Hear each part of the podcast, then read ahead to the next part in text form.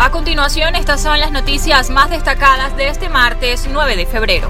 En Florida, las autoridades del condado de Pinelas lograron detener el envenenamiento del agua de una planta de tratamiento local alterada con un aumento drástico de soda cáustica, también conocido como lejía, esto perpetrado por un pirata informático. La brecha de seguridad ha expuesto el peligro que acecha a los sistemas informáticos que gestionan el suministro de agua en las ciudades. El incidente tuvo lugar el viernes cuando un operador notó la intrusión y observó al pirata informático acceder al sistema de forma remota.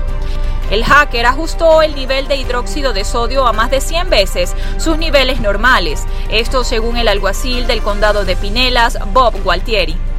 El operador del sistema redujo inmediatamente el nivel. En ningún momento hubo un efecto adverso significativo en el suministro de agua de la ciudad y el público nunca estuvo en peligro, dijo Gualtieri.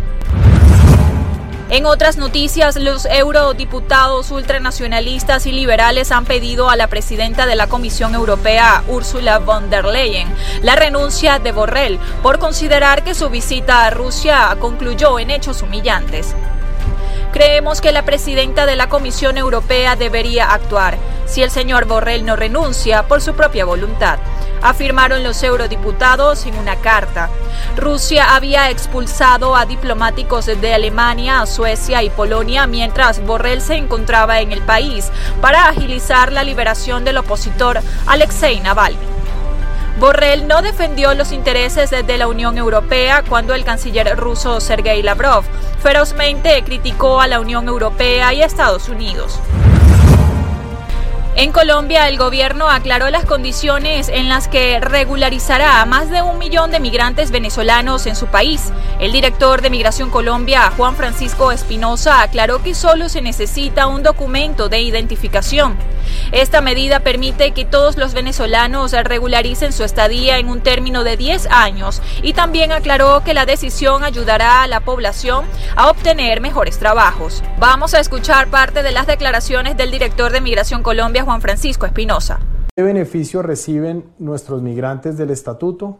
La posibilidad de hacer su vida en Colombia, la posibilidad de trabajar, la posibilidad de desplazarse con tranquilidad a lo largo del territorio nacional su inclusión muy importante al sistema de seguridad social en todas sus modalidades, en principio bajo el subsidiado.